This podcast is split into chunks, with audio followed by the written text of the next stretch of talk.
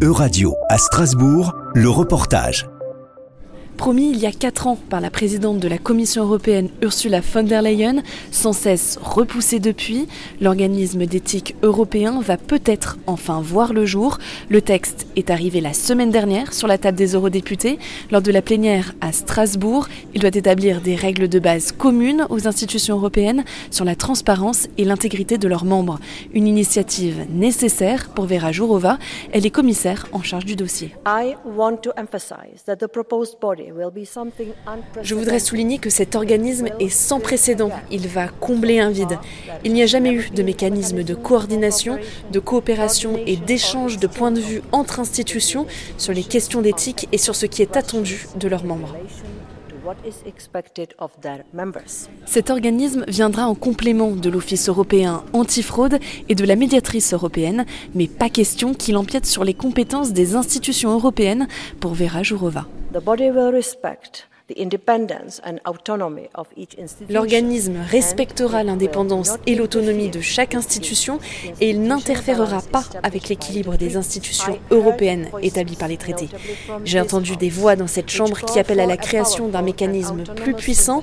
Un organisme d'éthique doté d'un pouvoir contraignant sur les institutions ne respecterait pas le principe d'équilibre des pouvoirs et d'autonomie des institutions.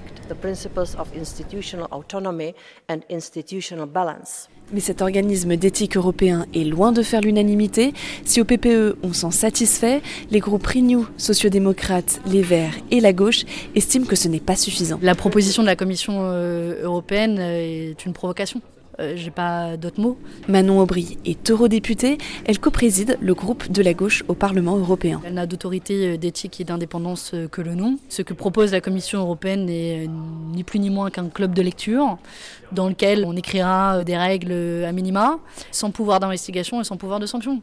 Donc autant dire les choses clairement. si vous voulez lutter contre la sécurité routière, fixer un, une vitesse maximum à 300 km/h et enlever les radars, a priori, vous ne serez pas très efficace. Bah, c'est exactement ce qu'est en train de faire la, Commission euh, européenne, à des années-lumière de ce qu'avait proposé le Parlement européen et notre groupe, à savoir euh, une véritable autorité avec une véritable indépendance et des experts indépendants, qui seraient ceux qui prennent les décisions, et puis surtout un pouvoir d'investigation et de sanction que n'a pas ce que propose la Commission. Si le débat en plénière a eu lieu la semaine dernière, le vote, lui, se déroulera au mois de juillet prochain.